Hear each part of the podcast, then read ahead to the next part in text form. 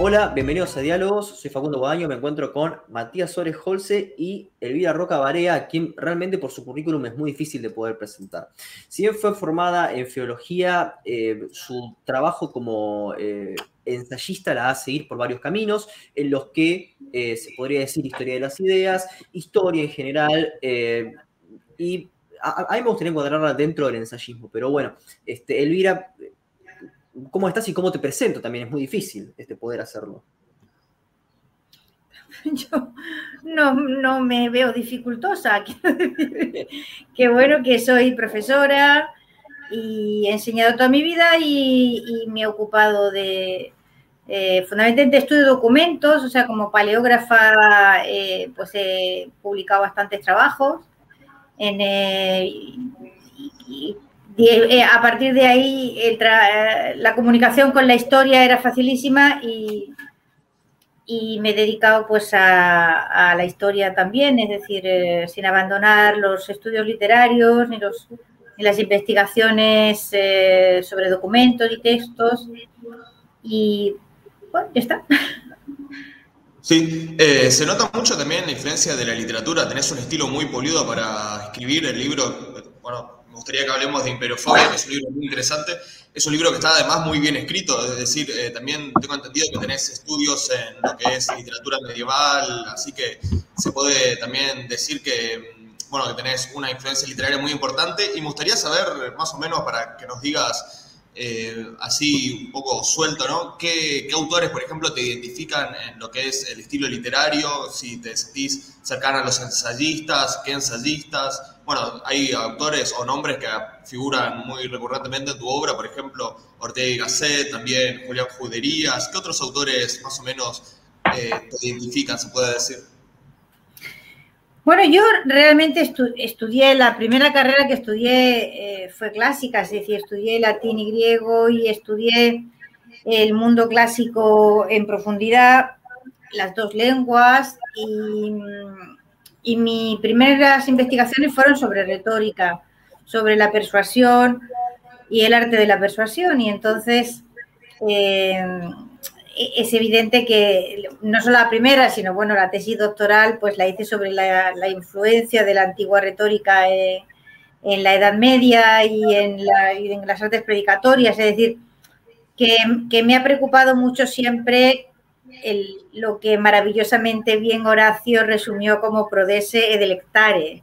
Es decir, uno tiene que hacerse entender, es muy importante hacerte entender y no solamente en el plano discursivo, sino también que resulte agradable la lectura de aquello que estás explicando. Eso no se consigue eh, fácilmente, eh, obliga a un esfuerzo y a un trabajo de concentración y quizás pues sea una pena el hecho de que eh, hemos caído en un lamentable descuido en cuanto a estilo, en cuanto a las formas de lenguaje que deben cuidarse, porque esa es la herramienta con la que estamos trabajando y entonces el abandonarla. Bueno, Ortega es un gran prosista, es su generación, es una generación, eh, el, novecentismo de grandes prosistas y de autores que fueron muy conscientes de esa necesidad de cuidar el estilo y de cuidar el idioma, porque es una herramienta con la que nos comunicamos y que todos nos vemos afectados por ella, por su cuidado y por su descuido, por ambas cosas, ¿no? Claro. Eh, en lo que se puede decir las influencias de la filosofía, ¿Hay algún filósofo que sentís, con el que sentís cercanía? Se puede, no sé, por ejemplo, tiro hipótesis, ¿no? Eh, ¿Hay influencias de Gustavo, de Gustavo Bueno en tu obra o de algún otro filósofo? Mira, yo tuve mi época filosófica, quizás como todo el mundo la tiene, ¿no? Y, y, tuve una época muy filosófica, o sea, yo estaba en la universidad, tenía en la mesita de noche un grabado que representaba a Spinoza, ¿no? Y, pero hubo un momento en que, en que pasé de la época filosófica y del estudio de los sistemas y, y, cuando yo abandoné esto, que debió ser alrededor de los 27, 28 años, que de la filosofía en, en, tanto que sistema me dejó de interesar, no había conocido a Bueno. Eh, y entonces mm, pues son etapas de son etapas de la vida, es decir, eh, todo el mundo eh, no, está en vena filosófica todo el tiempo. Y la, y la mía se agotó, esa vena se agotó. y, porque es, bueno, llegué a, un punto en el que tenía la sensación de que, de que no era la filosofía por la filosofía, ¿no? Como el arte por el arte, es decir, como, y esto a mí me sirve para comprender mejor la realidad. Yo, yo voy comprendiendo mejor la realidad o la realidad, digamos, mm, hay un momento en que se me ve totalmente mediatizada por la influencia filosófica que, problematiza, se problematiza a sí misma y problematiza la realidad y, no sé si me ayuda o me estorba, ¿no? Y, ahí, me, y ahí mm, seguido leyendo autores y tal, pero ya no me sentí concernida, no me volvió a, no me volvió a llamarme, la vocación se me fue a las cosas concretas. Entonces, pues, eh, me interesé por, por un documento. Este documento que hay aquí, ¿qué dice? O sea, ¿qué es lo que me cuenta este documento del mundo? qué es lo que me cuenta de su tiempo, cómo puedo comprenderlo y conocerlo, o cómo puedo ponerlo en condiciones de que sea conocido por otros y quizás aportar un granito de arena para, para que comprendamos mejor el pasado o la historia, ¿no? Así que me pareció que la paleografía era una artesanía muy noble y mucho más humilde que los grandes sistemas filosóficos y me fui ahí. Claro, para no hablar por ahí de, lo que es filosofía en cuanto a sistemas filosóficos, pero eh, hay un género que es, digamos, sigue siendo para mí filosofía, pero eh, un poco más bajado a la realidad, para decirlo de alguna manera, que es justamente el ensayismo. Tu libro de hiperofobia es básicamente un ensayo, tiene mucho de historia, pero creo que el formato vendría a ser ensayo.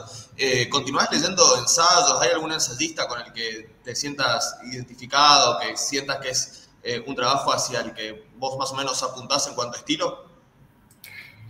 Bueno, hay muchísima gente, es que nombrar a unos y no nombrar a otros, mira, el otro día que veía vuestra, vuestras entrevistas y veía la de Félix Ovejero, pues Ovejero es una persona a la que admiro y, y, leo prácticamente todo lo que escribe. Es alguien que me enseña mucho, con el que aprendo mucho, con el que dialogo mucho en el sentido de que me peleo con sus textos, como me he peleado tantísimo con los de Ortega a lo largo de los años.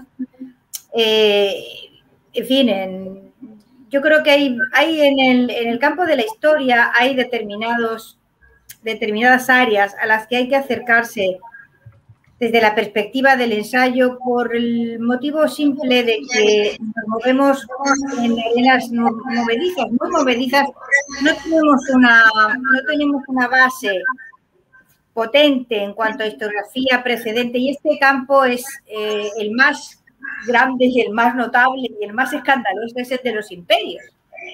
O sea, si nos acercamos al estudio de los imperios, lo primero que nos encontramos es que no nos encontramos nada.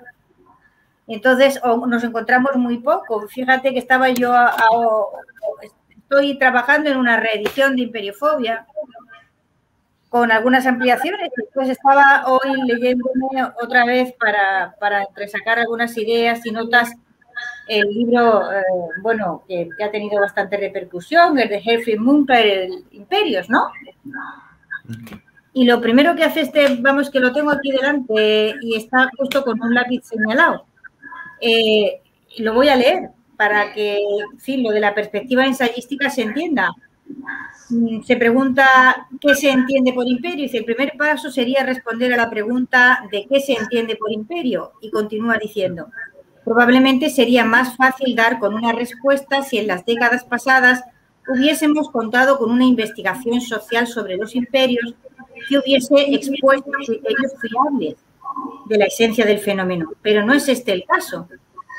Si bien han surgido una inabarcable serie de exposiciones históricas sobre algunos imperios en concreto, así como algunos trabajos comparativos muy reseñables sobre imperialismo, la cuestión acerca de qué es un imperio y en qué se diferencia del orden político del Estado territorial creado en Europa continúa sin respuesta. Y, y, concluyen, en dos días no se puede recuperar lo que no se ha construido durante años de trabajo científico. Es decir, esta carencia eh, para todos los que nos acercamos a estudiar el asunto del imperio, que no deja de ser un trabajo aquí, otro allí, con poca continuidad, sin generar corrientes, etcétera, nos obliga a tener esta actitud un poco como de guerrilla, ¿no?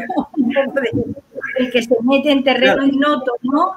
y tiene que inventarse un poco sus propias coordenadas para poderse orientar, que es lo que hace eh, Munkler, ¿no? Justamente, hablando respecto a Imperio, esto, cuando uno lee Imperiofobia, lo primero que uno se encuentra es que no hay una definición de Imperio, lo cual a mí me, pareció inverosímil y dije, evidentemente, Elvira está cometiendo un error, no puede ser que haya una definición de Imperio. Uno va a Google académico y empieza a, a cotejar las, las diferentes definiciones que hay y no se toma una definición de imperio, se parte de un supuesto y no, no hay eh, una operacionalización del término primero, y toma más que nada, como vos en tu libro, una visión a partir de Lenin del imperialismo, que es muy distinto. En consecuencia, Elvira, como acabás de decir, sigue sin haber una definición de imperio. ¿Cómo, ¿Cuál podría ser una definición mínima de este concepto de imperio para poder empezar a hablar efectivamente de imperio, imperiofobia, si no lo hay, o efectivamente cómo este, estudiar este fenómeno. ¿Qué es un imperio? Elvira, eh, sí, la, la, carencia de una definición es, es gravísima y entonces nos obliga a enfrentarnos a realidades tan extravagantes como que el imperio romano y el imperio napoleónico, que son dos realidades históricamente absolutamente incomparables, pues lo uno es una aventura generacional que se agota en sí misma y lo otro es eh, un, proceso histórico que pone las bases de una civilización, usamos la misma palabra. O sea, digamos que eh, nuestra, nuestra carencia de estudios en este sentido es tan grave que no tenemos ni siquiera un vocabulario mínimamente desarrollado, nada, es una cosa lamentable, ¿no? Entonces, a esto hay que añadir el problema de la imperiofobia, es decir, el problema de que los imperios han tenido siempre un juicio moral aparejado a su desarrollo.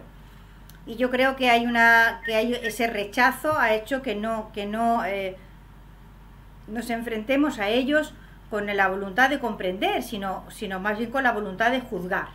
Entonces, cuando tú colocas el juicio moral por delante, que es lo que yo intentaba explicar en Imperiofobia, ese juicio moral de dónde viene y por qué se produce, a partir de ese momento ya tienes una serie de condicionantes ideológicos y mentales que te impiden comprender las cosas. Yo, tal y como yo veo el asunto, y ahí por ejemplo pues discrepo con Bueno en su idea de imperios generadores e imperios depredadores, porque no deja de ser un juicio moral previo.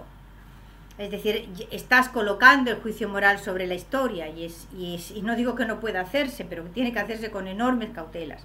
Yo, en mi, visión del fenómeno imperial es que eh, hay, un, hay un fenómeno reiterado y constante en la evolución humana que es el fenómeno de la expansión.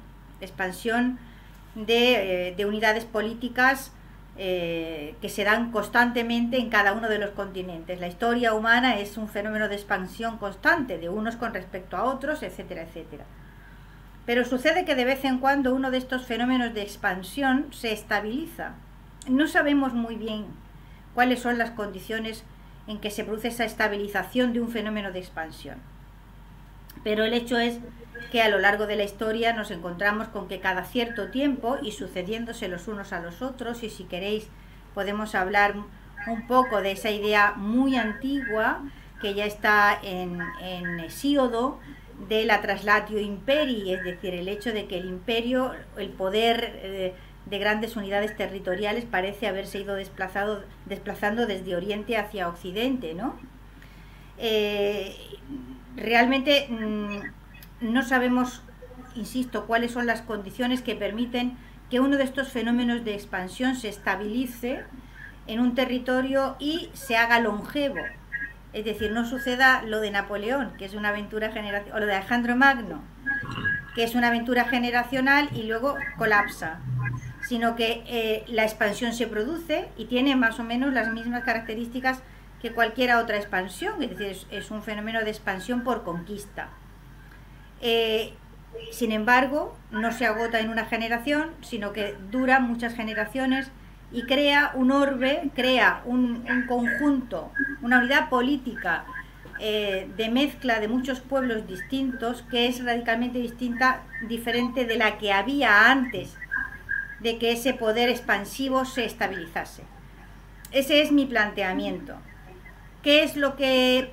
Mm, ¿Por qué sucede esto? Bueno, pues uno puede, puede ir a, buscar argumentos o a buscar razones en muchos lugares distintos. Yo Casi que cada día estoy más inclinada a pensar que los imperios son un fenómeno muy vinculado a la biología, probablemente tienen un fondo biológico importante en la medida en que la tendencia natural del ser humano es concentrar su organización en, unidades pequeñas, endogámicas, en las que los vínculos sociales se establecen a través del conocimiento inmediato pero esto evidentemente, tanto desde un punto de vista biológico como desde un punto de vista de, favorecer el comercio, de favorecer los intercambios, etcétera, etcétera, lleva a, caminos muy cerrados, a estructuras enormemente endogámicas. Y, y, es posible que cada cierto tiempo haya uno de estos pueblos, como otros que había a su alrededor, acierte a romper esa estructura endogámica y genere un espacio de convivencia más amplio que se demuestra biológicamente muy eficaz en el sentido de que, de que produce mezclas de sangres que son necesarias que es necesario hacer, todos sabemos que las endogamias son malas, y al mismo tiempo esa estabilidad política que genera también una gran integración de gentes diversas, produce un gran mercado que favorece los intercambios, que genera prosperidad, que genera intercambios comerciales, líneas de, caminos y de vías de comunicación que se estabilizan y que por lo tanto favorecen el comercio enormemente. Y a partir de ese momento de, esa economía más próspera porque los mercados son más grandes, tenemos que las ciudades crecen, que se estabiliza el, crecimiento demográfico, prospera, etcétera, etcétera. Es decir, es posible que cada cierto tiempo esto sea necesario desde el punto de vista eh, del desarrollo humano. ¿no? Lo que no sabemos es cuándo una, una expansión va a transformarse en un imperio y no, no, no podemos saberlo previamente. Bueno, pero en ese sentido, nombraste como una, una de las características para que haya un imperio es la existencia de una conquista. En tu libro tratás a Estados Unidos como parte de un imperio, pero Estados Unidos no tiene conquistas per se. Eh, más bien sería una conquista, en todo caso, bueno, Estados Unidos, perdona, Estados Unidos conquista todo el oeste, ¿eh? Claro, bueno, pero, pero en, su propio territorio. No hay, no hay imperio que no se haya expandido a partir de un punto inicial. Lo que ocurre es que nosotros, digamos, el, el territorio desde el que se expande Estados Unidos, cuando se produce la independencia de las 13 colonias, eh, nos parece ya tan, tan, tan, tan, tan, tan enormemente integrado dentro de la totalidad que se nos olvida que una parte grande de esos territorios se incorporaron a mediados del siglo XIX e incluso mucho después. Es decir, esto no es tan viejo, ¿eh? Claro, por ahí una cuestión de, tiempo confunde un poco la perspectiva. Claro, efectivamente, como, como estamos acostumbrados a ver, nuestra visión de los imperios está siempre mediatizada por ideologías, por ese extraño fenómeno de admiración y horror o envidia que nos produce, es, muy complejo. Y entonces pensamos en Estados Unidos, que, parece que le colocó los ejes al mundo eh, cuando la Guerra Fría y aquello era una situación inamovible, casi inaeternum, así está esto, y es como que aquí se va a quedar, fíjate eh, el disparate de, Fukuyama, ¿no? De, de Francis Fukuyama cuando nos cuenta lo de el final de la historia, o sea, ya llega es, es, ojo que esa idea está en, la idea de la traslatio imperi, que aparece en el libro de Daniel, que aparece en los textos de Zoroastro, etcétera, la idea de que el imperio se va desplazando hacia el oeste y que el último de esos grandes imperios, que cuando en el caso del zoroastrismo en el caso del libro de Daniel va a ser el imperio de Dios, o sea, es el imperio en el que ya Dios se siente cómodo y se va a manifestar, es, la, última tule, ya este es el último imperio y a partir de aquí se estabiliza todo. Pues fíjate cómo esas ideas mesiánicas alrededor del imperio, camuflándose o no sabemos cómo nos las vamos a encontrar Fukuyama, ¿no? El fin de la historia. O sea que es muy curioso, o sea, todas las construcciones ideológicas que hay alrededor de los imperios. Entonces, en el caso de Estados Unidos, como nos parecía ya que era el último imperio, y ya esto era el fin de la historia, pues esto está así estabilizado desde siempre. No, Estados Unidos, eh, si, si lo vemos bien, su construcción, o sea, aquella construcción que nos hemos encontrado, digamos, en nuestra vida ya después de la Segunda Guerra Mundial, es muy reciente, es muy reciente, en tiempos de historia es muy reciente. Recién mencionaste eh, construcciones ideológicas alrededor de, lo que vendrían a ser los imperios. justamente el libro trata sobre la imperiofobia, que vendría a ser una de estas construcciones ideológicas, que vendría a ser a su vez eh, la construcción de mitos alrededor de los imperios como forma de desprestigio a partir de, bueno, principalmente, nacionalismos de territorios que no están anexados a ese imperio. Eh, hay algo que me llamó la atención, que es que el libro no solo no trata la imperiofobia hacia el imperio eh, de Gran Bretaña, digamos, sino que no se menciona casi no se menciona prácticamente ningún rasgo de imperiofobia hacia ese imperio. ¿Hay imperiofobia hacia el imperio británico y cuál vendría a ser algún ejemplo de esto? Bueno, es que eh, hemos dejado pendiente nuestra definición de imperio. Yo hice una definición de imperio breve, pero suficiente para, para poder ubicar los estudios parciales que yo hacía ahí en el intento de dibujar el gran modelo de la imperiofobia.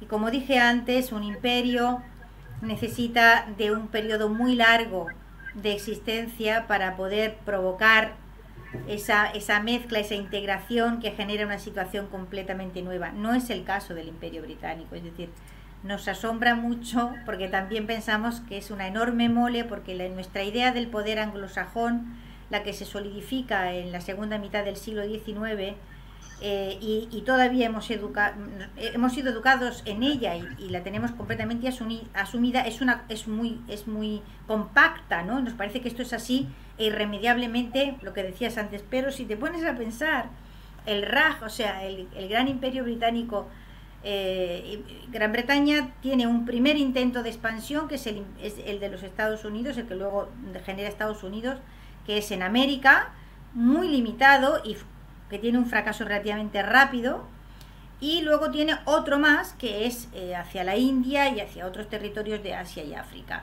Y esto dura 70 años. Es decir, entre la proclamación de la reina Victoria como emperatriz, entre la declaración de ese imperio y que se acaba, solo pasan 70 años.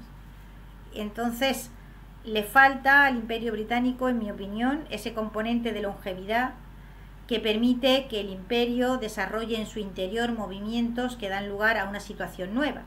Por eso yo me esforzaba, y también lo hace Müngler aquí, es, es no podemos confundir los imperios con las colonias, con el fenómeno colonial de la segunda mitad del siglo XIX, que es una de las razones también por las que los imperios aparecen tan oscurecidos, porque se mezclan en nuestra cabeza con el fenómeno de expansión colonial de la segunda mitad del siglo XIX que sucede con epicentro o con centro en la Europa occidental. Entonces, el fenómeno colonial, de el, colonialismo, no es un fenómeno imperial.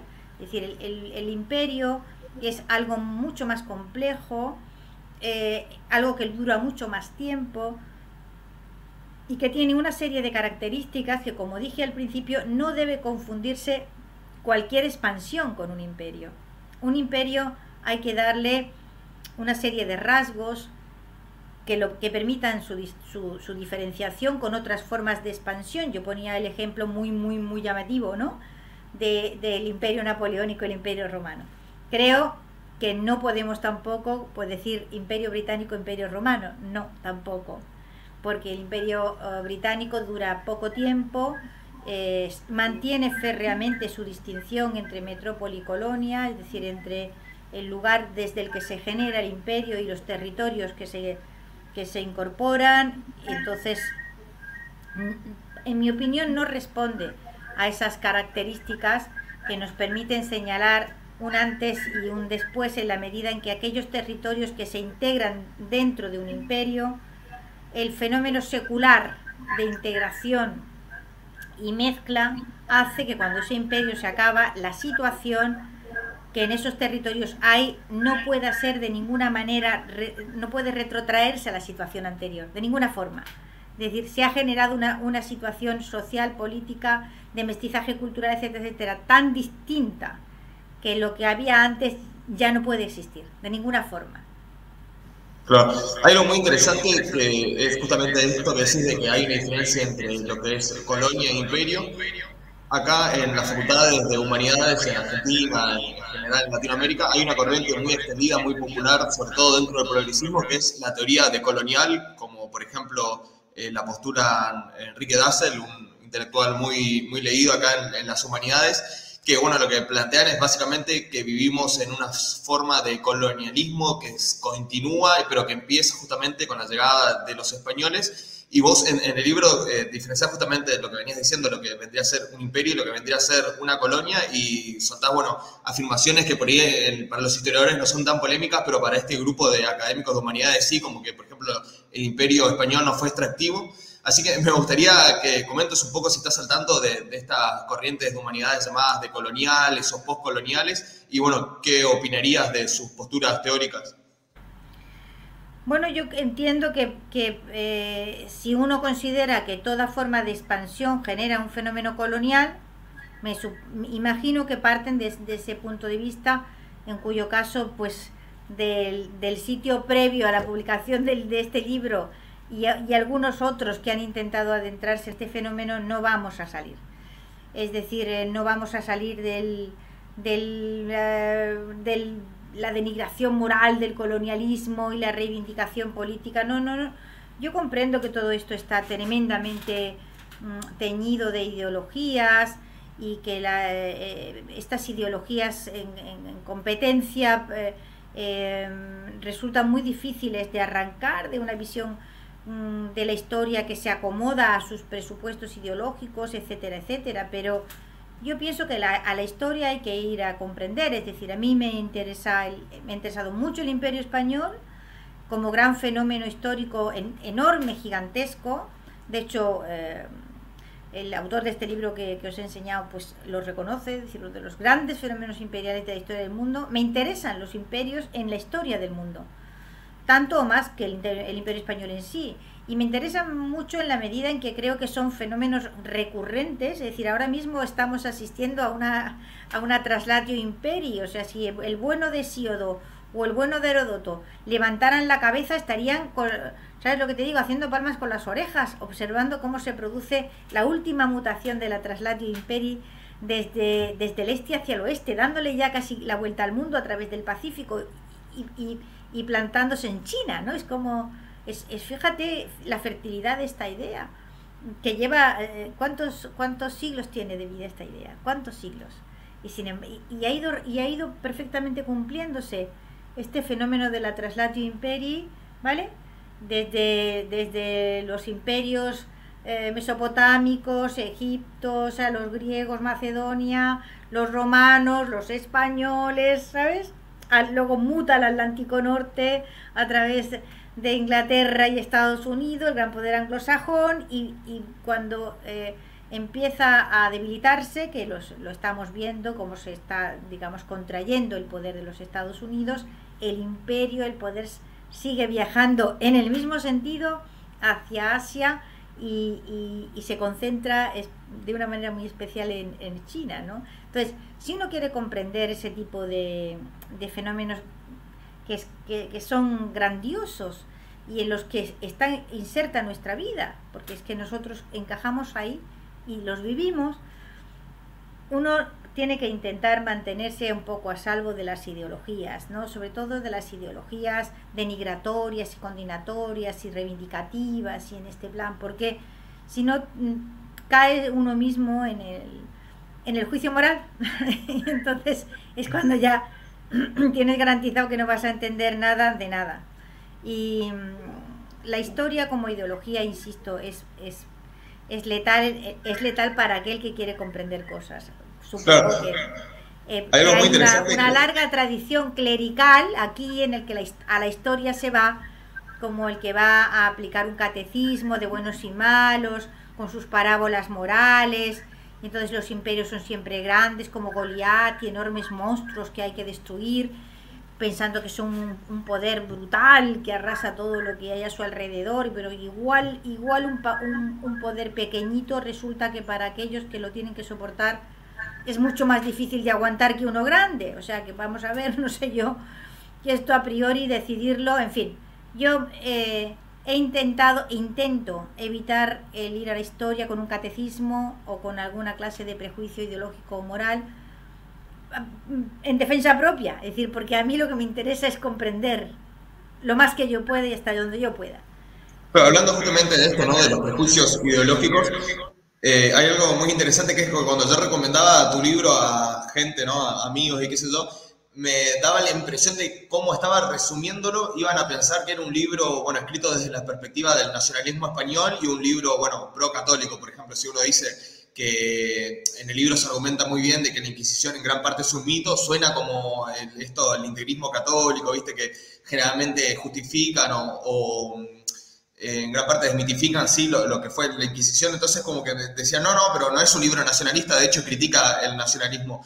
Eh, me interesaría saber si te pasó de que te acusaran de, bueno, de nacionalista española, porque bueno, vos en tu libro decís que el nacionalismo es una ideología eh, nefasta, que distorsiona la historia, etc. hay una clara perspectiva antinacionalista en tu libro, pero bueno, quizás eh, me imagino que grupos nacionalistas españoles le habrá servido mucho por ahí algunos argumentos de tu libro para usarlo en defensa de sus tesis, entonces por ahí te, vincularon un poco al, al nacionalismo español. ¿Cómo viviste esto?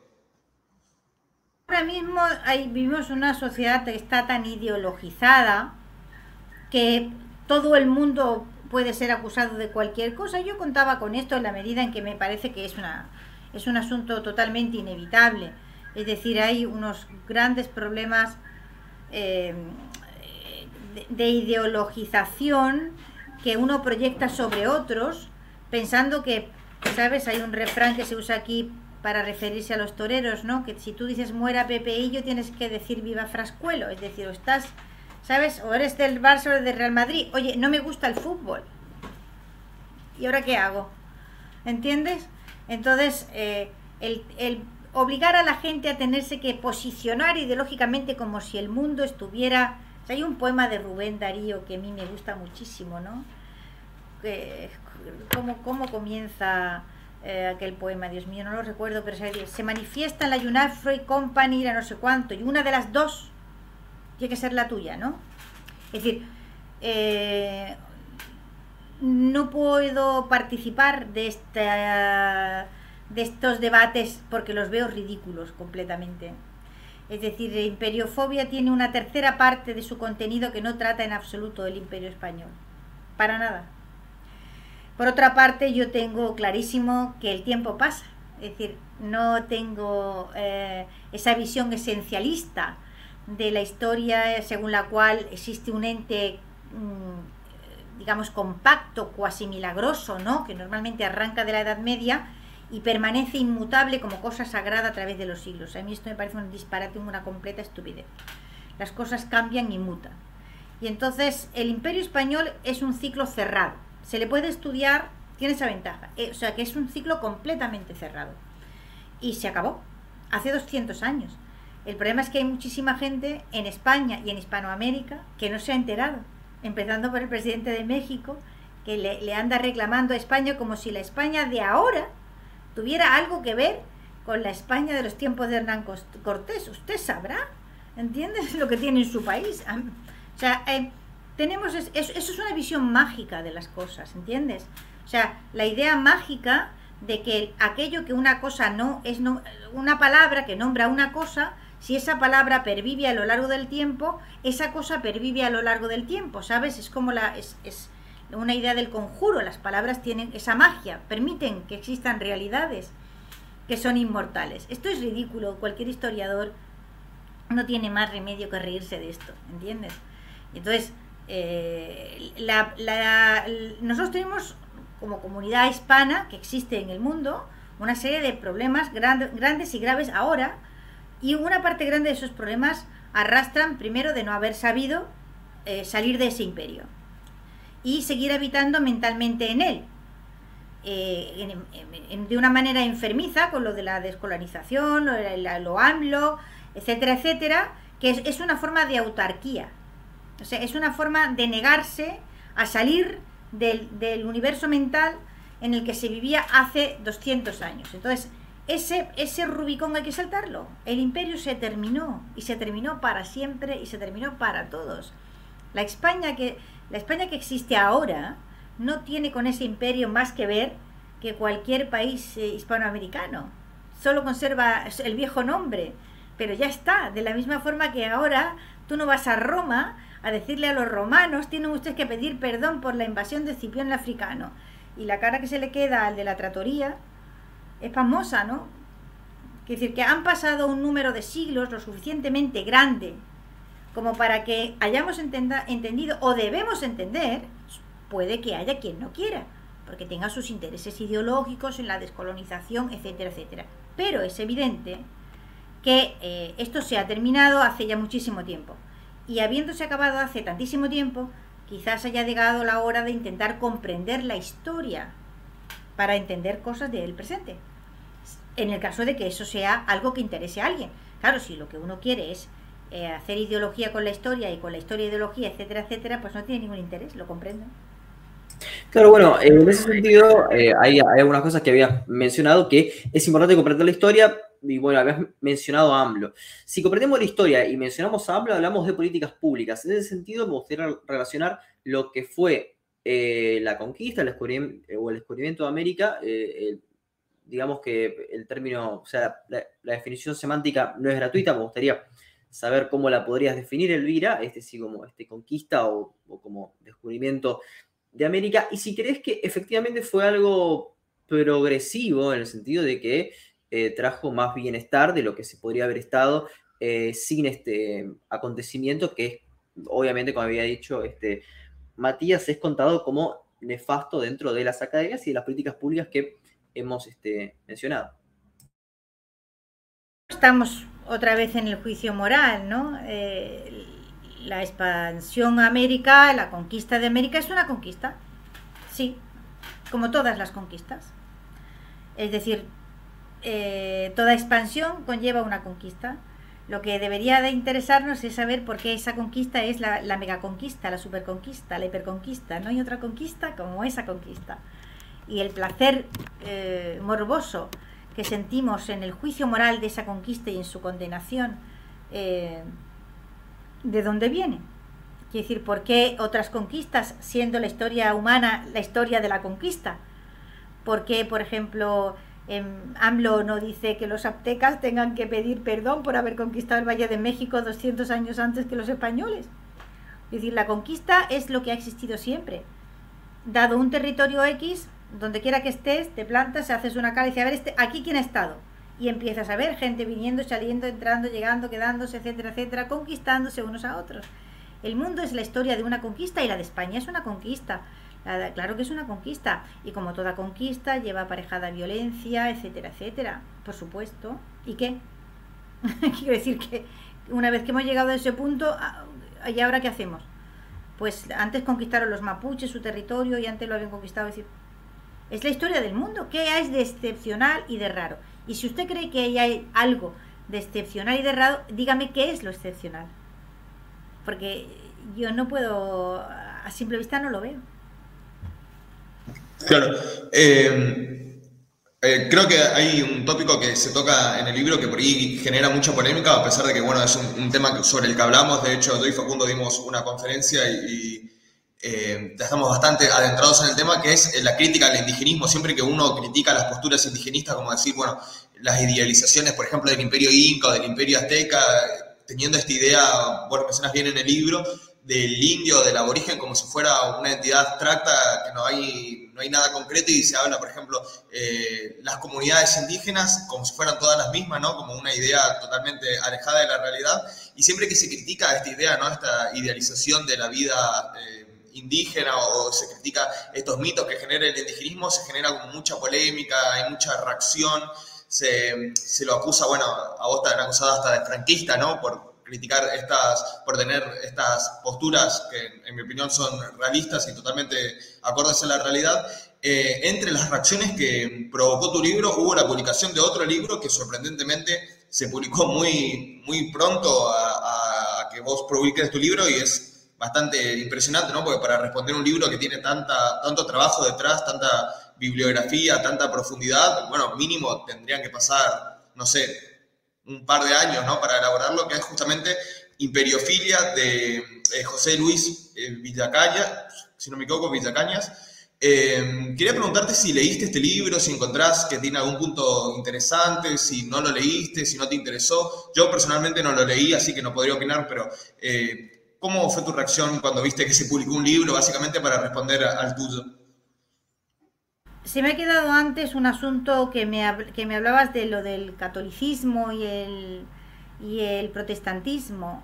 Eh, es importante este, este aspecto porque eh, la, una de las dificultades aparejadas al estudio de los imperios, como hemos dicho antes, tiene que ver con ese juicio moral, que yo creo que es casi arquetípico, en el sentido de que nuestra visión de lo grande es siempre contraria si ese grande se enfrenta con algo que es pequeño, ¿no? El complejo este de David y Goliat, ¿no? Es, es, es muy simple, pero al mismo tiempo es muy complejo. Y hay un segundo factor sumado a ese primero que tiene que ver la condena moral del imperio español a partir de las guerras de religión. Y este es un factor muy importante que hay que entenderlo eh, y que solo en el mundo católico produce escándalo, porque eh, los católicos en general eh, han absorbido por, por, la actitud de la Iglesia Católica y por una serie de factores que podríamos desarrollarlo más ampliamente, una enorme cantidad de complejos y, esos complejos eh, no los tenemos los librepensadores.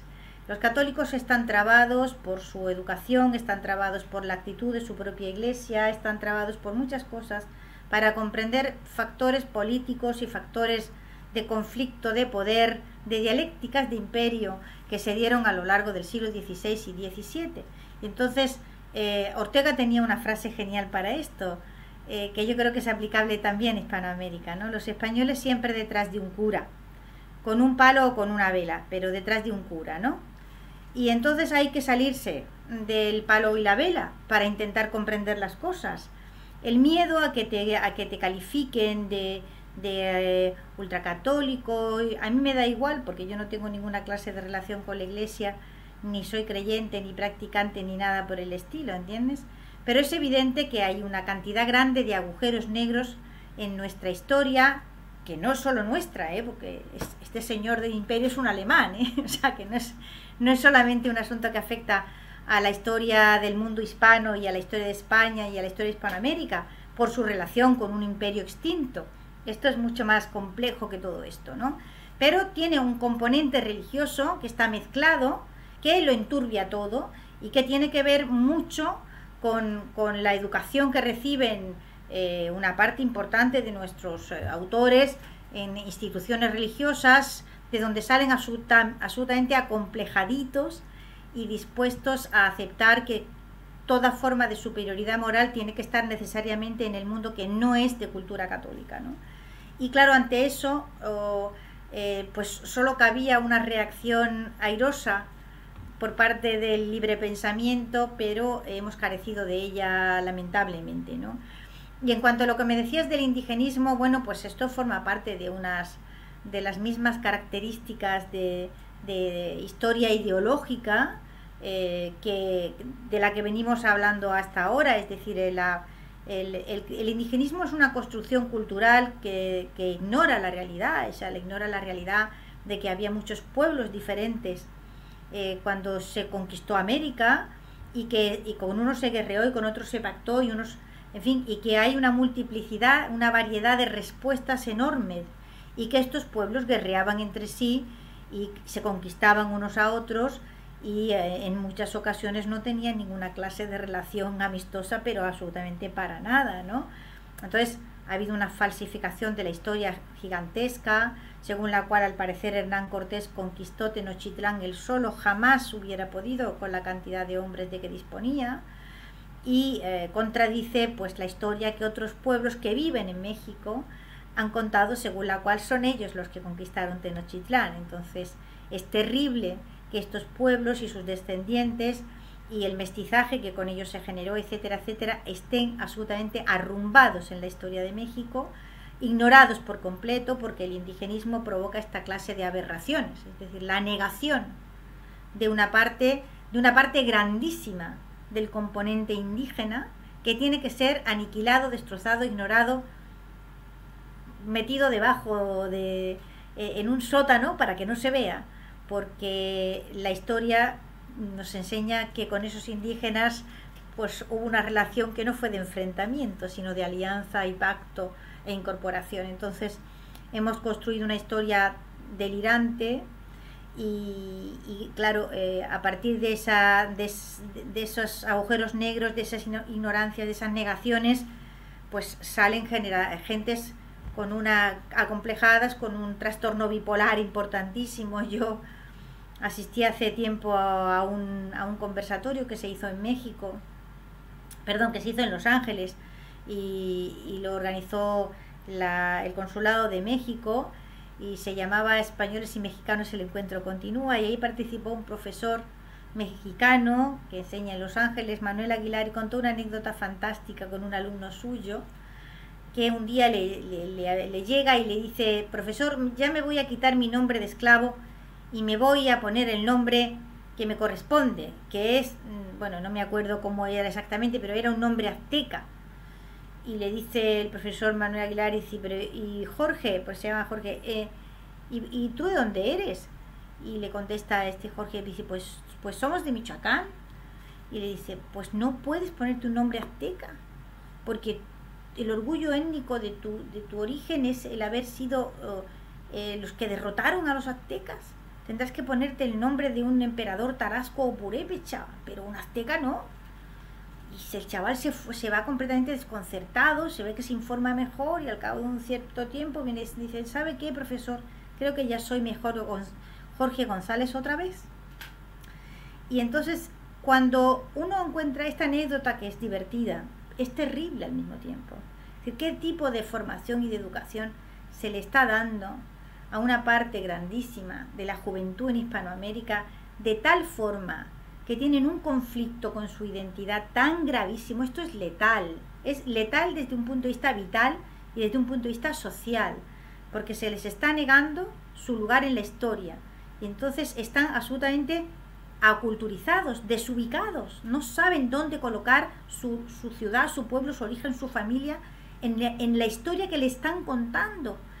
Y claro, esto, esto genera, eh, genera eh, fin, generaciones, valga la redundancia, de gente con trastorno bipolar muy serio y incapaces de, de, desenvolverse no ya en el gran mundo, sino ni siquiera en el mundo de su propia nación donde no se pueden ubicar. Tú comprenderás, este indigenismo eh, tiene, tiene unas dosis de peligro realmente serias. Claro, bueno, yo no diría desde, un lugar ideologizado, pero sí de un lugar crítico que básicamente se este, pone dentro de lo que se podría llamar rápidamente como neoinstitucionalismo. Hay estudios como de Noon o de Acemoglu, de Robinson y Johnson, que lo que buscan explicar es por qué África es pobre. Y una de las causas es porque el, imperio británico mató tanto eh, y esclavizó tanto que a largo plazo lo que se puede observar econométricamente es que las instituciones que se desarrollaron fueron pobres y que tienen poca eh, transparencia. En ese sentido, hay otro trabajo que se marca dentro de esta, tradición, que es el de eh, Matthew Lange, eh, que lo que viene a decir es que, o sea, es como que hay una especie de consenso que el mercantilismo español lo que terminó dando es, fueron peores instituciones que las colonias británicas que favorecían, digamos, la propiedad privada y, cierto este, respeto por estas leyes impersonales que podemos, eh, perdón, por estas normas impersonales que podemos llamar instituciones. Em, me, gustaría saber cómo, cómo observas estos, estos estudios que, bueno, que como parece haber, hay cierto consenso respecto a el legado del imperio español que lo que termina dando son este, países extractivistas o poco desarrollados en, en sus industrias, etcétera. Bueno, es que tienes que ubicarte en algún momento de la historia. Es decir, los países extractivistas o, insignificantes desde un punto de vista eh, histórico, etcétera, no eran un fracaso económico un siglo antes. El mercantilismo español dio lugar al primer proceso de globalización que eh, ahora se está estudiando más y más eh, con distintos autores y, pues eh, eh, evidentemente provoca el, el, gran cambio económico del mundo durante el siglo XVI y XVII tiene una influencia transcontinental verdaderamente extraordinaria. Recomiendo trabajos de Mariano Boniablian, recomiendo trabajos de Franco Pan, recomiendo trabajos el de Spanish Lake, recomiendo, en fin, hay un montón de trabajos que están estudiando ahora mismo el proceso de la primera globalización, proceso que ha estado absolutamente tapado o oculto, dadas las características de desastre económico y eh, moral que caracterizaban al imperio español, pues entonces esto ni siquiera se consideraba como algo que hubiera tenido un mínimo interés. Afortunadamente esto está cambiando mucho, pero hace muy poco tiempo que están apareciendo eh, trabajos sobre el, el, gigantesco fenómeno de la primera globalización que estaba tapado, no me gusta la palabra, pero en fin, opacado por, por el triunfo del poder anglosajón. Lo que ha sido muy fácil, en vez de ponerse a estudiar las causas por las cuales eh, una vez que se produce el desmembramiento del imperio español, eh, los territorios que habían formado parte de ese imperio, es cierto que salen del centro a la periferia y de allí no se han movido.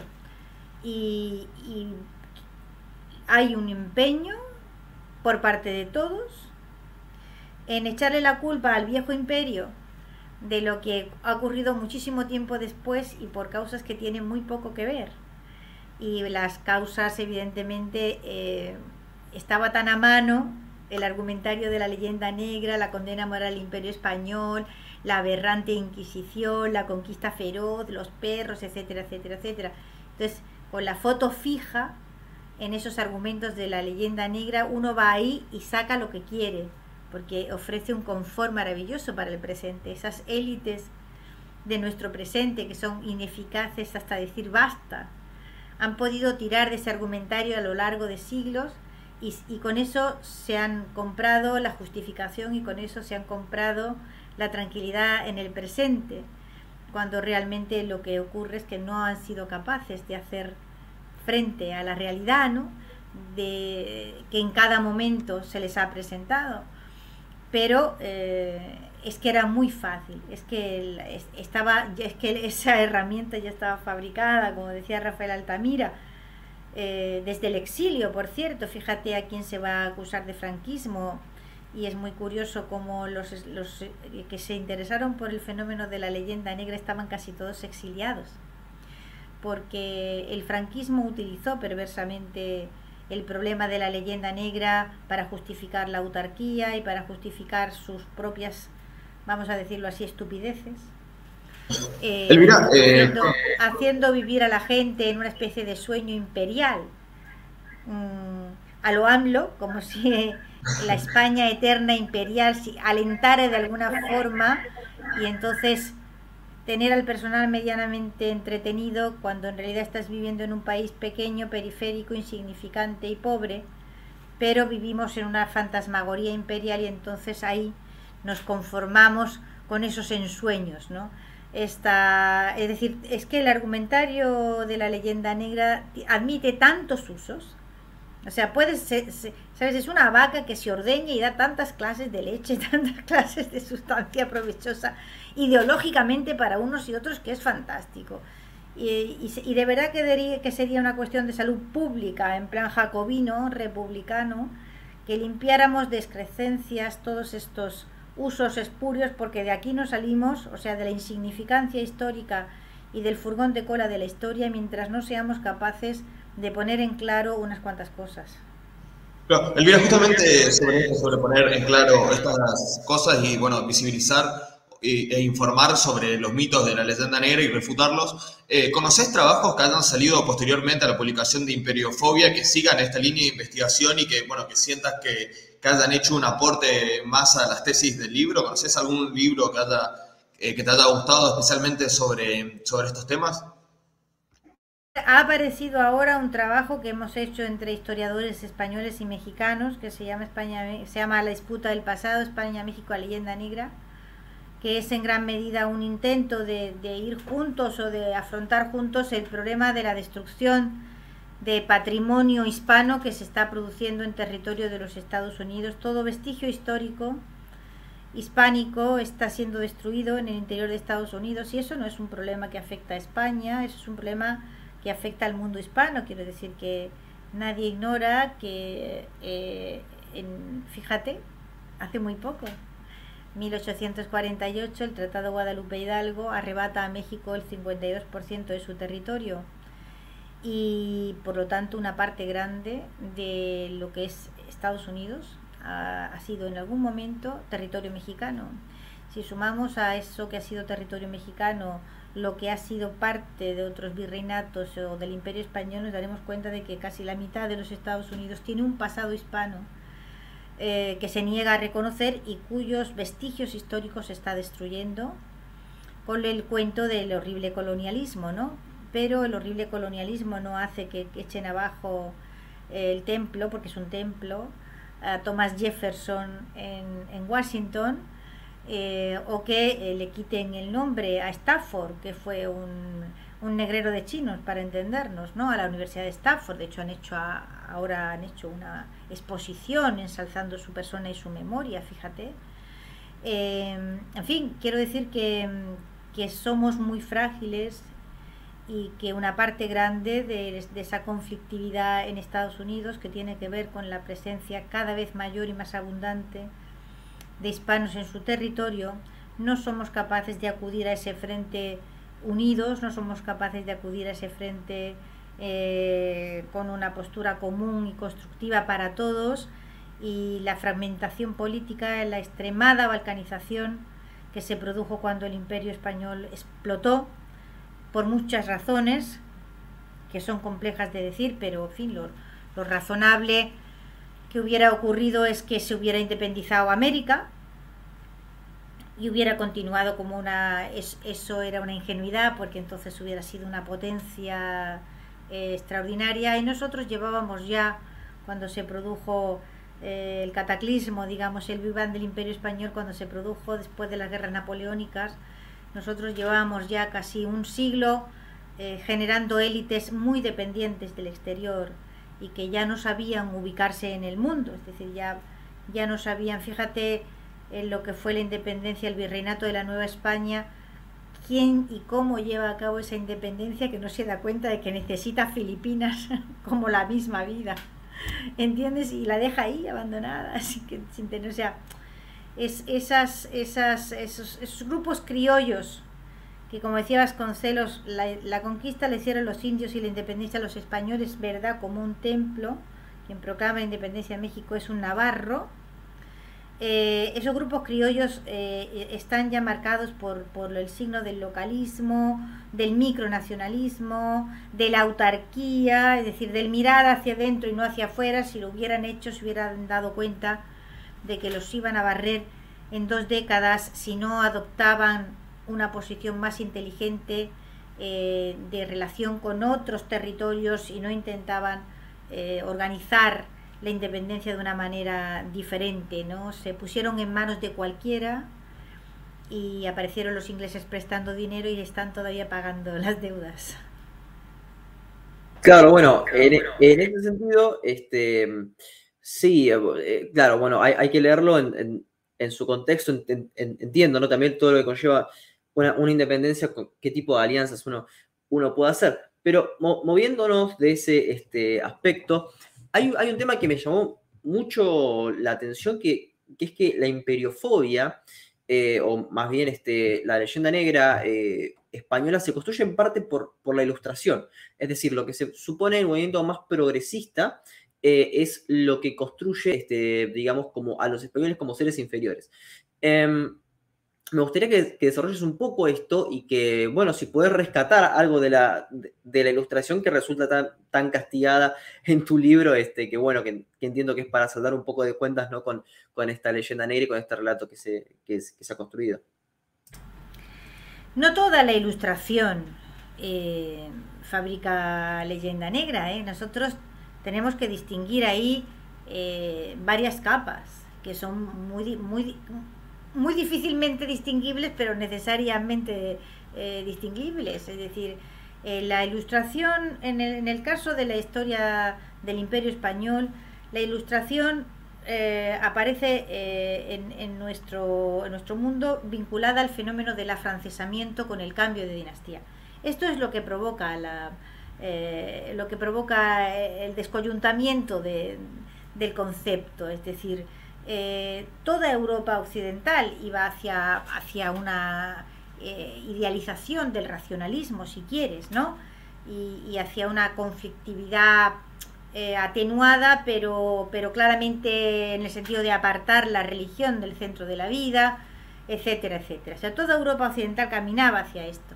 La, y, hubiera caminado Italia, como Portugal, como España, como Francia, como Alemania, como Suecia. O sea, esto era algo que ya eh, estaba gestando desde antiguo, ¿no? Y que se empieza a manifestar en este momento. El problema que tiene lugar en el imperio español es que esto se produce eh, sincrónicamente con el cambio de dinastía. Y entonces el personaje del ilustrado se confunde con el personaje del afrancesado. Y, ahí es donde eh, se generan un montón de conflictividades que de no, de no haber sabido distinguirlas o diferenciar unas cosas de las otras, tenemos problemas ahora que no sabemos comprender. Y uno de esos problemas es por qué en, los territorios de lo que fue el Imperio Español, incluida España o la Nueva España o cualquier otro territorio, se absorbe la leyenda negra como parte de la cultura de la formación y está en los libros de texto. Bueno, pues es, pues es en el siglo XVIII cuando ocurre esto, porque forma parte del montaje ideológico de la nueva dinastía. Y se, a mí me, me resultó, mm, ¿sabes?, como una especie de, de movimiento sísmico cuando fui confirmando día a día, y tardé mucho tiempo porque revisé pues del orden de cincuenta y tantos historiadores del 18 para poder afirmar, y todavía nadie me ha desmentido, eh, no puedo presumir de que haya visto toda la historiografía del siglo XVIII, pero sí la mayor parte de la historiografía del siglo XVIII. Si algún libro se me escapó, alguien me lo diga. Pero si no, tengo razón al afirmar que durante el siglo XVIII no se escribe una sola línea de historia de España que se refiera al periodo anterior, al periodo Habsburgo. Es la, es la damnatio memoria, la condenación más severa que yo conozca en la historia de la Europa occidental. Entonces, lo que se absorbe es toda, toda la carga de la leyenda negra vinculada a ese periodo Habsburgo y comienza el culto a un reformismo que supone que es que hay que, hay que quitar algo que está esencialmente incrustado en la época anterior, a ver si nos, nos podemos actualizar. Claro, esto no ha generado más que esquizofrenia.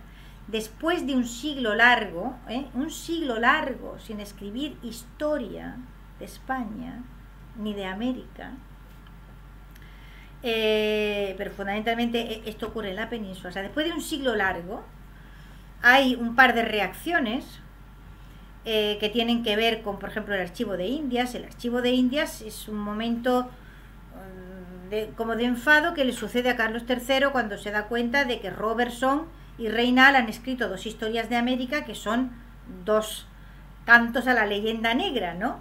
Y entonces, para, para demostrar que nada de lo que se dice en esos libros eh, es cierto, pues se crea el archivo de Indias. Bueno, estamos hablando de obras que fueron cientos de veces editadas y en distintas lenguas, eh, es ridículo y pone muy en tela de juicio la inteligencia de Carlos III que pensara que todos los lectores de Robertson iban a venir al archivo de India a comprobar que Robertson se equivocaba.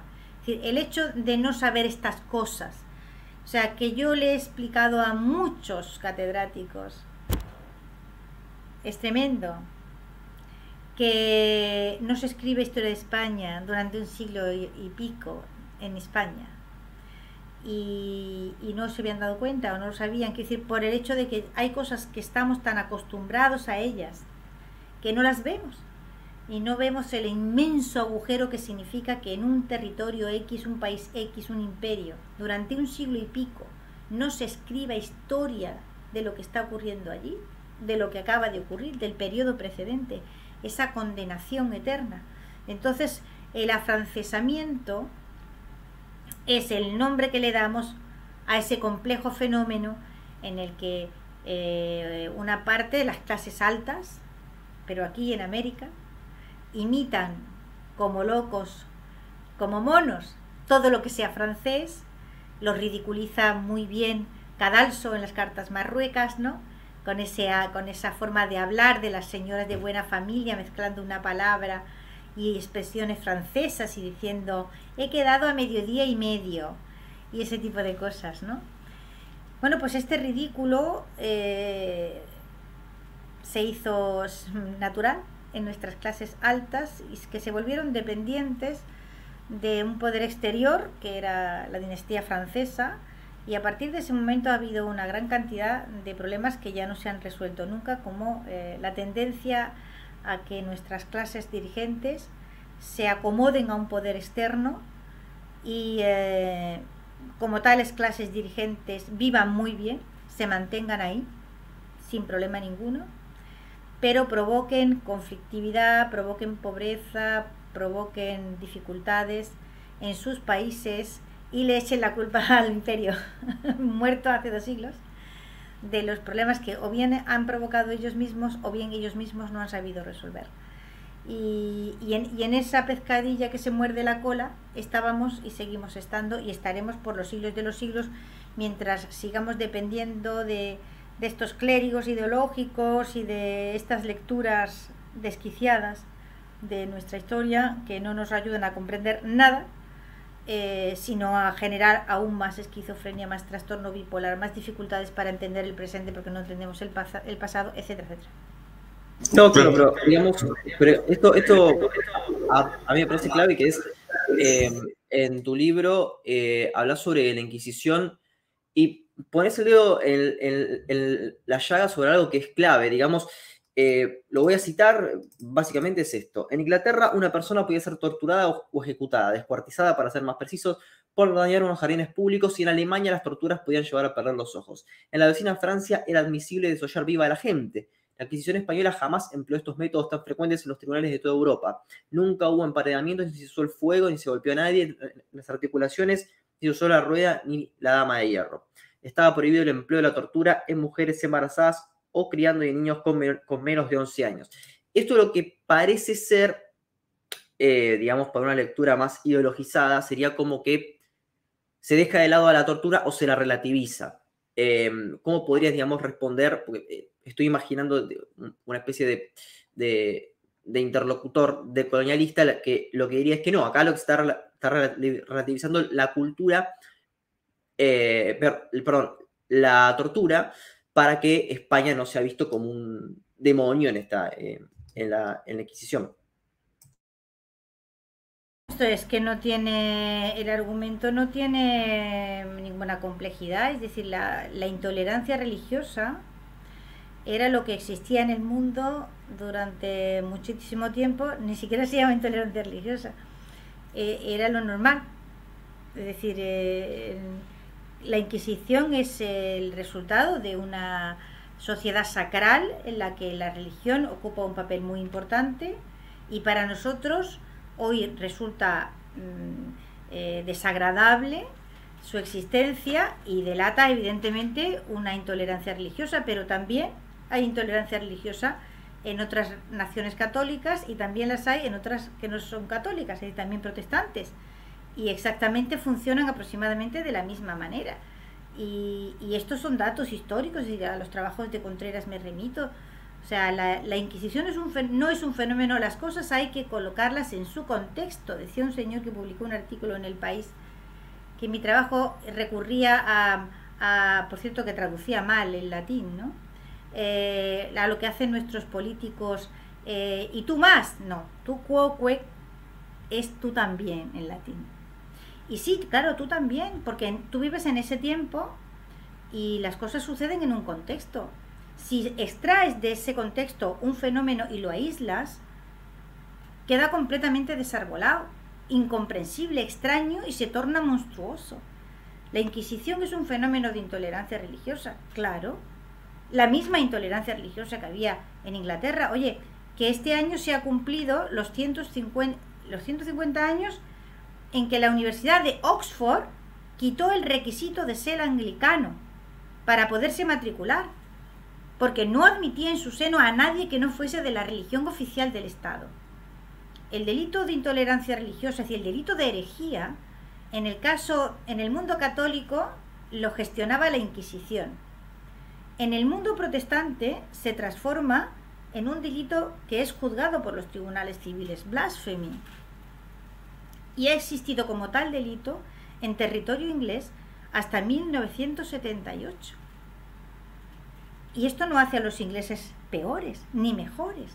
Es que la intolerancia religiosa era lo que existía en el mundo hasta que se abrió paso una forma de pensar, probablemente porque la religión había ido importando menos, menos, menos, y ya no tenía aristas, ya no tenía colmillos, y entonces se puede ser tolerante, ¿no?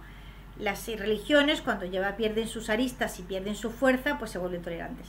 Y las ideologías también. Ahora, por ejemplo, pues tenemos que las nuevas ideologías eh, son de una agresividad extraordinaria y, condenan como si fueran herejes eh, y linchan públicamente a todo aquel que no acata sus nuevos principios y sus nuevas ideas sagradas. Es nada nuevo y bajo el sol. Esto es la historia del mundo y el mundo tiene un repertorio relativamente pequeño de variedades, aunque parezcan que los colores son mucho, después escarbas y te encuentras con las mismas formas una y otra vez.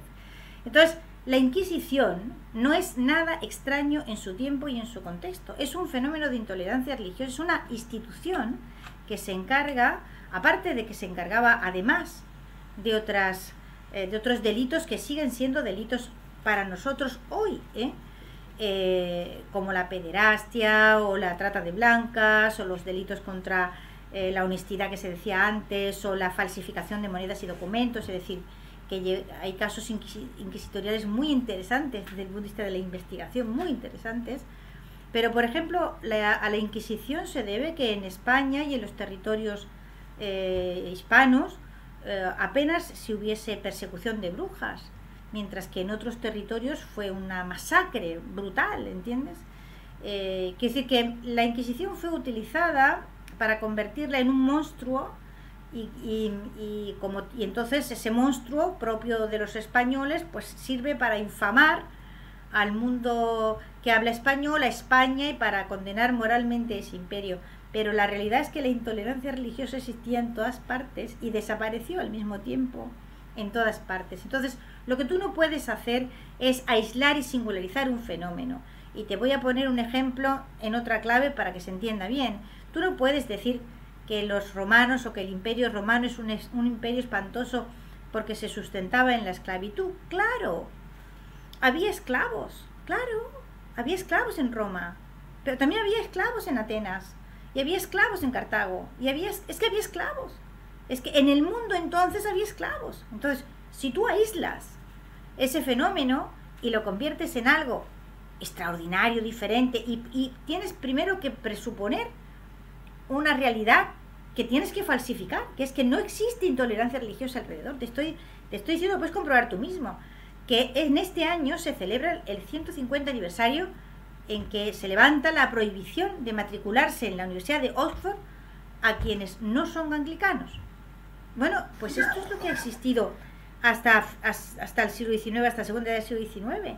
Entonces, lo que hacemos es contextualizar los hechos para comprenderlos, caso de que uno sea, que quiera comprenderlos. Pues si lo que uno quiere es hacer un discurso ideológico o, en fin, o de tipo religioso, etcétera, etcétera, como quiera, pues entonces eh, no sirve de nada. Pero si uno quiere comprender, lo que tiene que hacer es buscar el contexto en el que las cosas se producen y no, no fomentar eh, de una manera suicida o paranoica, a mi modo de ver, el espíritu de autarquía que ha caracterizado al mundo hispano durante tantísimo tiempo y lo caracteriza en, una búsqueda de un ombliguismo y una singularidad que realmente no se encuentran, o sea que, que no, que no hay una gran diferencia en realidad, ¿entiendes? No, no solo que no hay una gran diferencia, es que no hay diferencia. Algo muy interesante en el libro que es la parte en la que se desmitifican bueno, las ideas generales que tiene la gente sobre la Inquisición y Galileo, ¿no?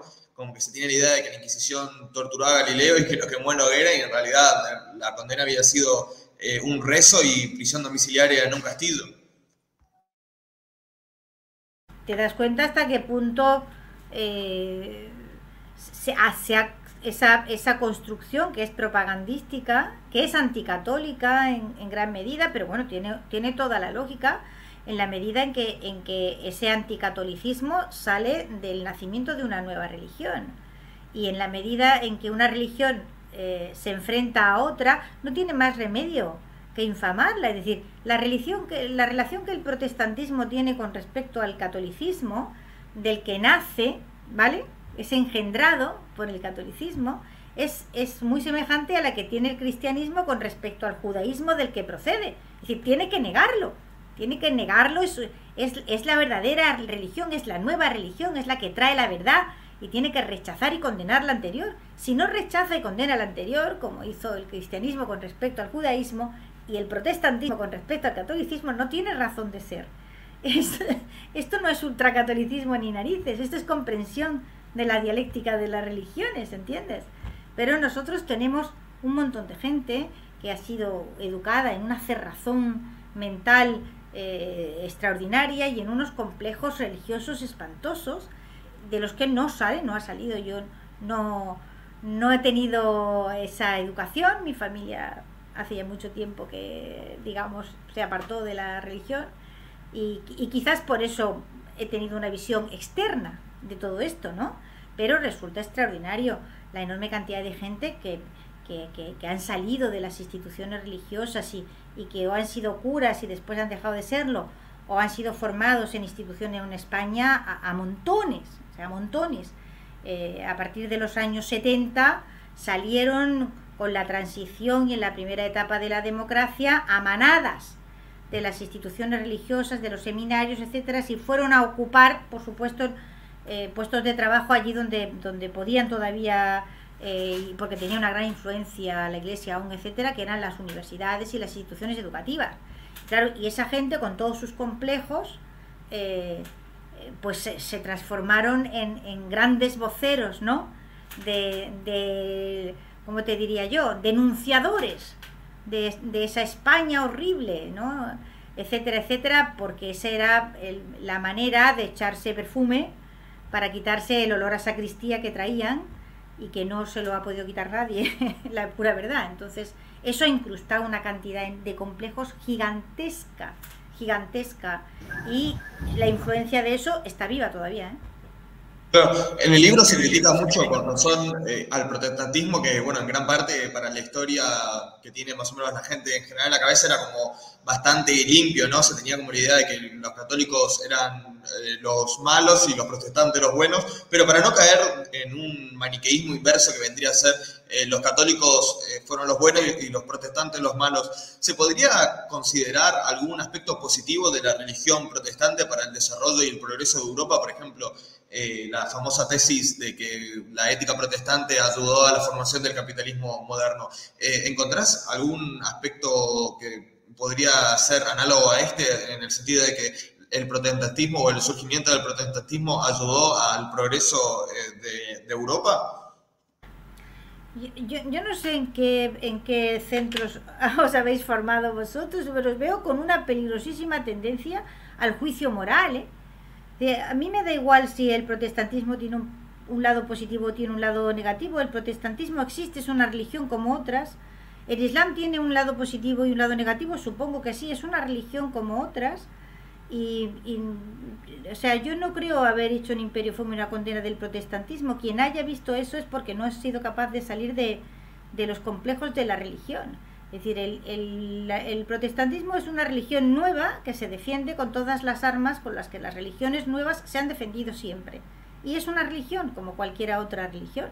El hecho de que siglos después de surgir el protestantismo, no se olvide, siglos después, se produzca el gran giro al norte y la hegemonía del mundo occidental pase del sur mediterráneo al norte atlántico, es interpretado en clave religiosa como una especie de Dios nos ha bendecido, o sea, Dios está de nuestra parte y por eso nosotros somos bueno, pero que, el, que los poderes hegemónicos se fabriquen eh, justificaciones morales, no nos vamos a extrañar en el caso de la historia de España, el imperio español, ¿no? Que, en fin, había eh, construyó su justificación en el mundo a partir del hecho de que habían descubierto América para llevar la fe cristiana a todos los rincones, etcétera, etcétera. O sea, ese tipo de construcciones ideológico-religiosas se dan siempre y en todas partes. Y eso es Max Weber, pero eso no quiere decir que uno tenga que tomarse en serio a Max Weber. O sea, Max Weber es un señor que es una víctima de una educación religiosa terriblemente rígida y que eh, yo creo que escribe su libro como parte de la terapia, que fue muy larga, muy larga, porque Weber dejó de enseñar con 38 años, eh, víctima de tremendas mm, depresiones que, que no pudo superar nunca de una manera definitiva a lo largo de su vida y eh, hay un momento en que si uno lee el libro bien, pero el libro hay que leerlo bien, dice justificación de tanto, de tanto sufrimiento.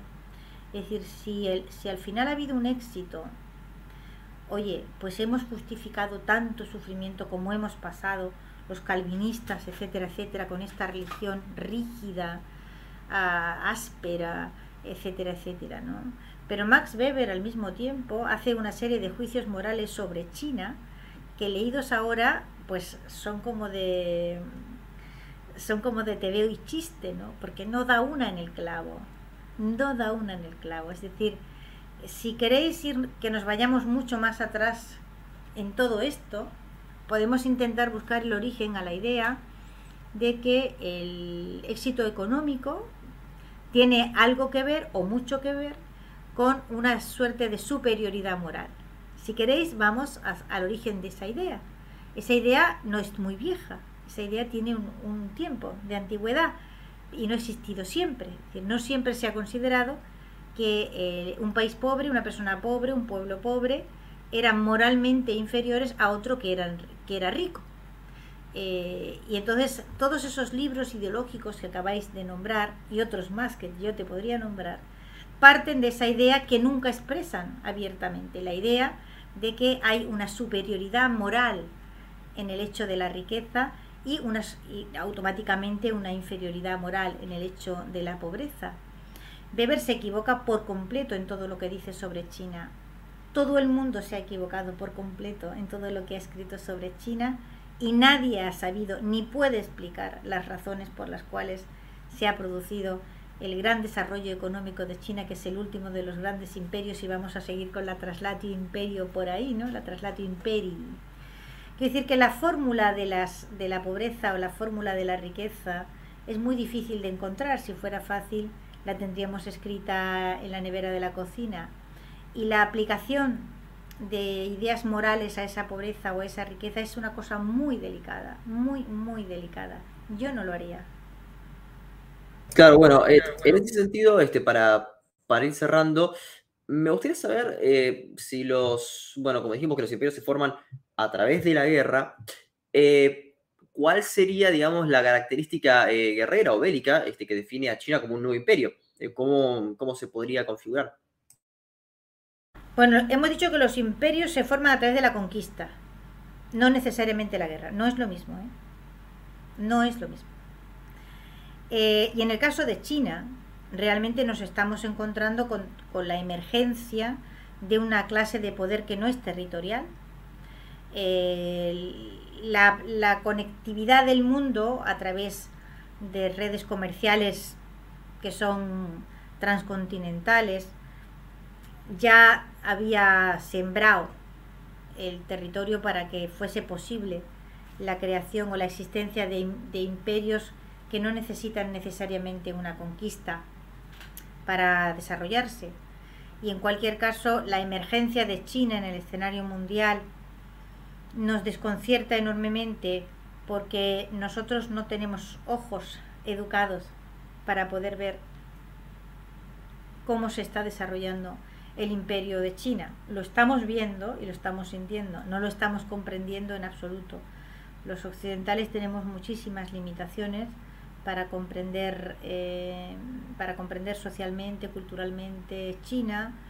Una parte de esas limitaciones parte de nuestros prejuicios, de los enormes prejuicios raciales que tenemos hacia los chinos, eh, nuestra idea de nuestra propia excelencia, que somos lo más granado y lo más maravilloso en la evolución humana, lo cual nos, nos entorpece muchísimo ver a, a los otros como puedan ser y sentir curiosidad. Y entonces es muy complejo, ¿no? Eh, fíjate que en el caso de China, pues me planteo yo hasta qué punto podemos hablar de una continuidad histórica que dure siglos o dure milenios, toda vez que China se ha construido y, destruido y fragmentado a lo largo del tiempo durante muchas veces.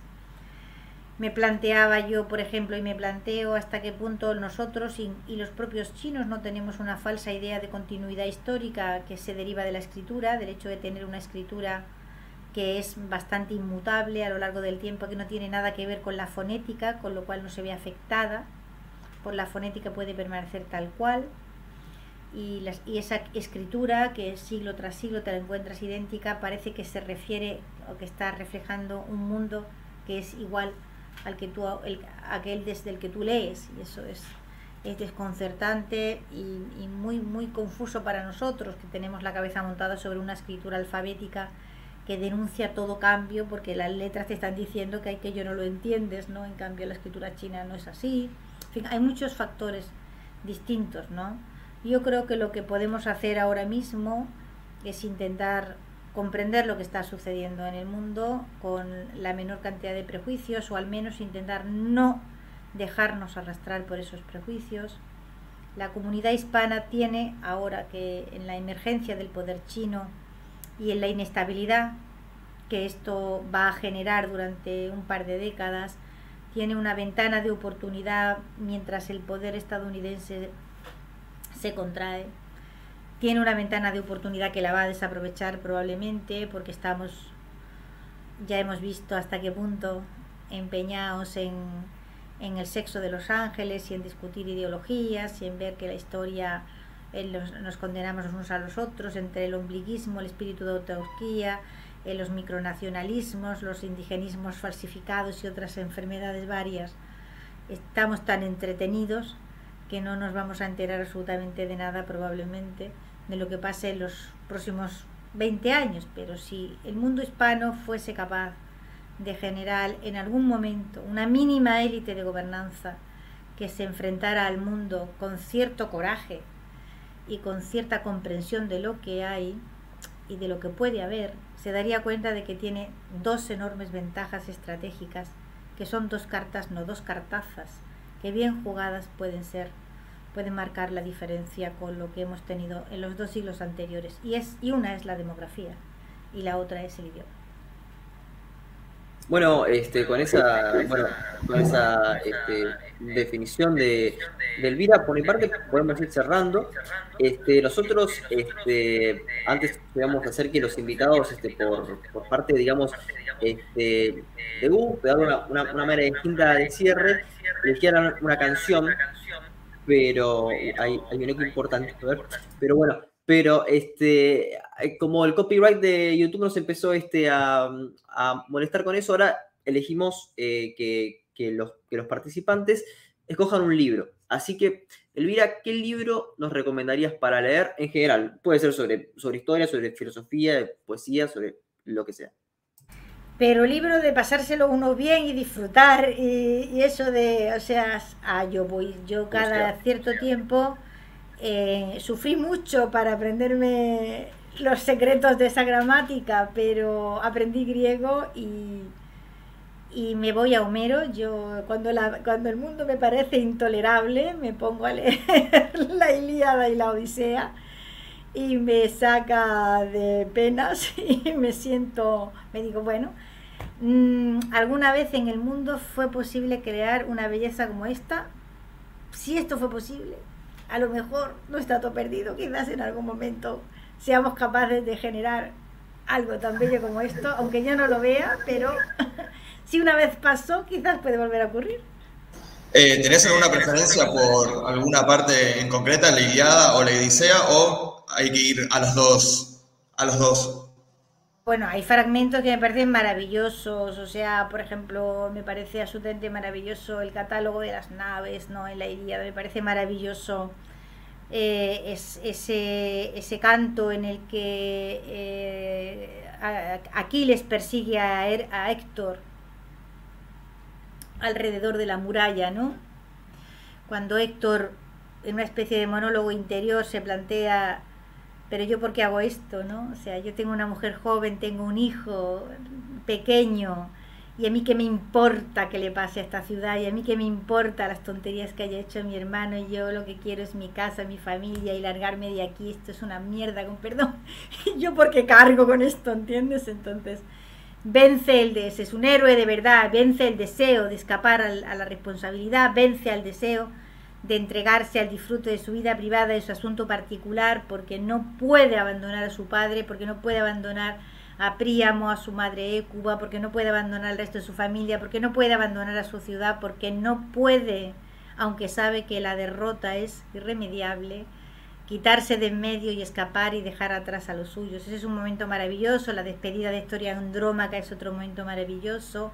Otro momento maravilloso de la Odisea, por ejemplo, es el encuentro entre Odiseo y Nausicaa, en, la orilla de ese río cuando Odiseo abre los ojos y la ve a Nausicaa con sus criadas que ha ido a lavar la ropa, ¿no? En fin, es una, es una maravilla y, y es un privilegio que yo agradezco mucho. Bueno, no, no tengo por qué agradecerlo, me lo ocurrí realmente estudiando la lengua, pero quiero decir que me, que me da mucha alegría haber, haber tomado esa decisión y lo puedo leer en griego y los exámetros de Homero son maravillosos. Bueno, buenísima recomendación, un clásico. Eh, bueno, Elvira, te agradezco por todo el tiempo, la verdad que estuvo Bueno, yo, yo os lo agradezco realmente a vosotros, Facundo, Matías, ha sido un placer. Bueno, si andás, en algún momento por Argentina, dando una conferencia, presentando un libro o algo, ya sabes, tenemos acá, eh, estamos disponibles para tomar un café y charlar y bueno, te agradezco muchísimo y Lo haré, lo haré, lo haré de veras. Espero, espero ir más pronto que tarde.